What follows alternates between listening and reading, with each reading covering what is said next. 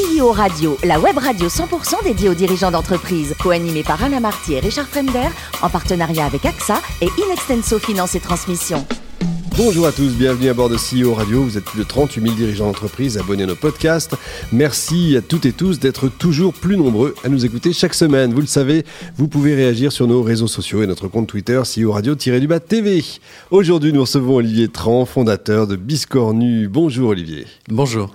Alors, vous êtes mayennais à la base. Vous avez toujours voulu être chef d'entreprise. Comment est-ce que ça vient? On, on, se dit euh, quand on a 10-12 ans, je veux être chef d'entreprise eh bien, en fait, je pense qu'il y a une soif de liberté, quelque part, une soif d'indépendance, d'avoir son propre chemin, je pense. Et moi, en effet, c'est quelque chose qui est venu assez tôt.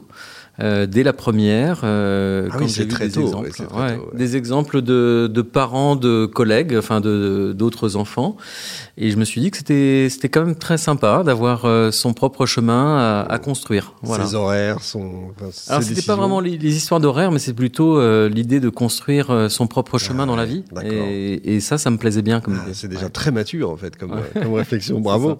Alors du coup, vous allez choisir la finance, bonne idée hein, pour diriger une entreprise, ça c'est évident. Vous entrez dans l'industrie, mais vous vous êtes toujours comporté en fait comme un entrepreneur. Hein. C'est ça. Alors, euh, en effet, j'étais dans des grandes entreprises, euh, mais les idées euh, nouvelles me venaient spontanément, on va dire, au fur et à mesure des, des projets, des, des, contextes, et j'avais toujours envie de créer, d'entreprendre, de, d'avoir des nouvelles solutions, de proposer de nouvelles choses en fait pour les équipes. Et ça, ça, ça m'a toujours plu d'avoir de la créativité comme ça. Et ça a marché, ça. À chaque fois, vous étiez écouté parce que c'est pas toujours facile de, de, vendre ses idées comme ça.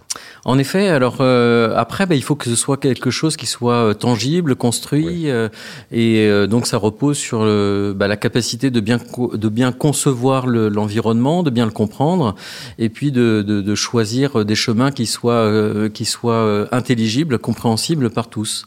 D'où la finance, ça aide aussi. Hein. Alors la finance, ça permet d'avoir des raisonnements un peu structurés. Effectivement, je crois. Ouais. Et puis alors, votre fils, on peut le dire, est porteur d'un handicap et un jour, euh, plus d'école. Et là, c'est le déclic.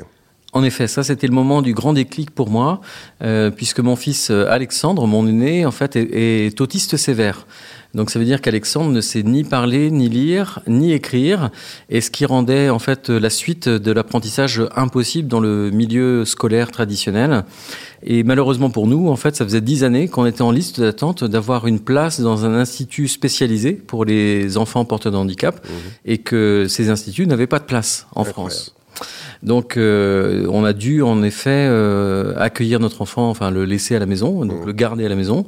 Euh, et c'est à ce moment-là où ça a commencé à, à créer un, une situation de tension, de euh, de, on peut dire, euh, un contexte favorable pour un drame familial et mmh. qu'on a voulu, euh, au contraire, transformer ce moment de panique ou de désespoir en espoir. Et donc, d'où l'idée de créer une entreprise à ce moment-là pour concevoir un avenir pour lui, mais aussi comme, comme lui pour beaucoup d'autres enfants qui ne sont pas capables d'avoir un apprentissage traditionnel, mais qui ont des talents et qui peuvent très bien avoir leur place dans notre société. D'où Biscornu. Et d'où Biscornu. Alors, qu'est-ce que c'est? Alors, Biscornu, c'est un traiteur engagé. Donc, c'est une entreprise euh, qui permet justement d'avoir un, un, un, avenir pour ces jeunes porteurs de handicap. Donc, Biscornu, c'est euh, un lieu qui fabrique euh, des plats de chef étoilé euh, qu'il nous donne gracieusement pour ce projet-là, pour permettre d'exprimer le talent de ces jeunes porteurs de handicap. Donc, on fabrique des plats de ces chefs étoilés, meilleurs ouvriers de France. Euh, on fait aussi euh, en déclinaison des pièces cocktails. Et puis à partir de ces fruits et légumes biscornus. Donc c'est un parallèle avec ces enfants qui, qui ne rentrent pas dans le cadre, qui ne rentrent pas dans notre moule de oui, société ça, ouais. et qui sortent de ce cadre-là. Eh bien, de même, les fruits et légumes euh, qui ne correspondent pas à un certain calibre, à un certain cadre, sont également exclus. Donc nous, nous euh, prenons ces fruits et légumes biscornus et on les transforme en recettes d'excellence. Donc c'est une façon de transformer euh, le regard sur la société, le regard sur la différence et de dire que en effet, on est tous capables, grâce à une autre façon de regarder les choses qui nous entourent, de transformer l'exclusion alors l'exclusion naturelle ou de nos enfants ben, en excellence collective. Ah, c'est formidable. Euh, l'entreprise est jeune en fait. Euh, le chiffre d'affaires, si je vous pose la question du chiffre d'affaires, c'était il y a même pas un an. Alors en effet, on a, on a lancé le projet en plein Covid en 2020. donc c'est pas, facile. pas, pas le meilleur moment pour, pour, lancer auprès des entreprises. Et puis du, du, du, moment où les gens sont revenus en entreprise en, en septembre 2021, en effet, on été très euh, tiré euh, pour avoir euh, des prestations dans les entreprises. Et donc notre chiffre d'affaires, il était dès le premier mois en fait à plus de 100 000 euros. Ah et puis en effet, ça a été croissant crescendo jusqu'au coup de sifflet du moment où il y a eu la, la vague Omicron, donc la Covid en décembre, janvier, février, mars où il n'y avait plus rien en événementiel. Et puis après, ça a redémarré de nouveau l'événementiel. Et aujourd'hui, ben, on vient de clore un mois de, de, novembre. On est en train de clore un mois de novembre sur une activité à 200 000 euros. Bravo. C'est, voilà, on, on, est très content de, de, de, cette évolution. Combien de salariés? Aujourd'hui, il y a 30 salariés permanents et 50 qui sont euh, formés pour faire de, du service cocktail en entreprise. Donc ça fait déjà 80 personnes qui, qui gravitent autour du projet.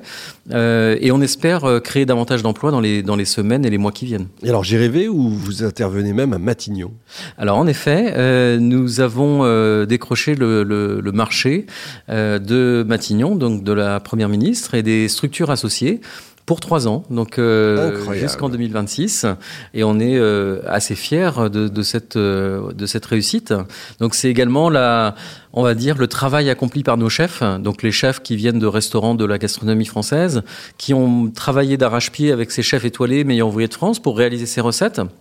Et euh, en effet, cette qualité de mets, puisqu'on fait des mets 100% bio, 100% français, donc on a, c'est un choix délibéré de dire qu'on est capable de faire un modèle d'excellence qui ne dégrade pas notre environnement et qui soit complètement engagé pour tous nos enfants, euh, et donc de pouvoir euh, servir, euh, produire et servir des plats d'excellence qui soient aussi un modèle d'excellence. Euh, donc ne pas dégrader notre environnement nous semblait une évidence. C'est formidable, ça c'est absolument formidable.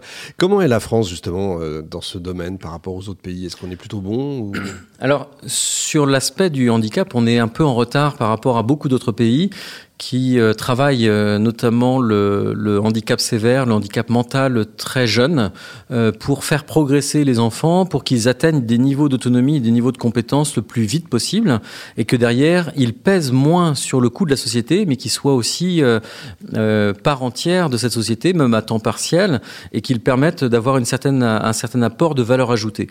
donc en France, on, est encore très loin derrière certains de ces pays-là.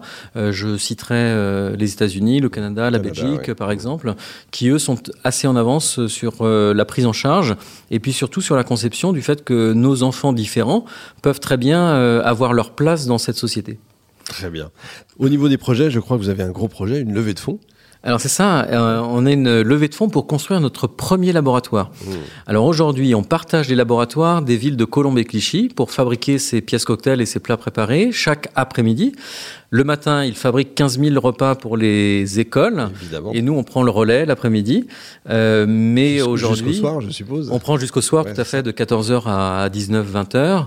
Euh, mais là, on est en surcapacité, c'est-à-dire qu'on a plus de mmh. sollicitations que ce qu'on est capable de faire. Donc, on, on, passe maintenant à la vitesse supérieure et on vient de, justement, de lever des fonds euh, il y a deux jours euh, pour pouvoir construire notre premier laboratoire.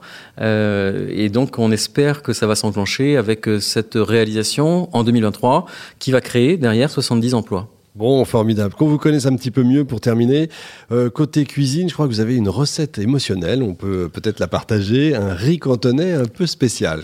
En effet, alors c'est euh, le riz cantonais que nous préparait euh, mon papa à la maison. Donc c'est une recette de cœur puisque mon papa est décédé en 2017. Euh, et puis en même temps, ça permettait d'avoir euh, à la maison une recette qu'on pouvait partager. On l'a partagée à la cuisine, ça veut dire que chacun avait sa tâche. Euh, L'un aux oignons, euh, l'autre à faire le riz, l'autre à faire l'omelette. et puis à la fin, on mettait tout en commun et on mangeait ce, ce repas de famille. Voilà. Et c'est le fait qu'on crée ensemble un repas en famille qui donnait une saveur particulière à, à ce plat.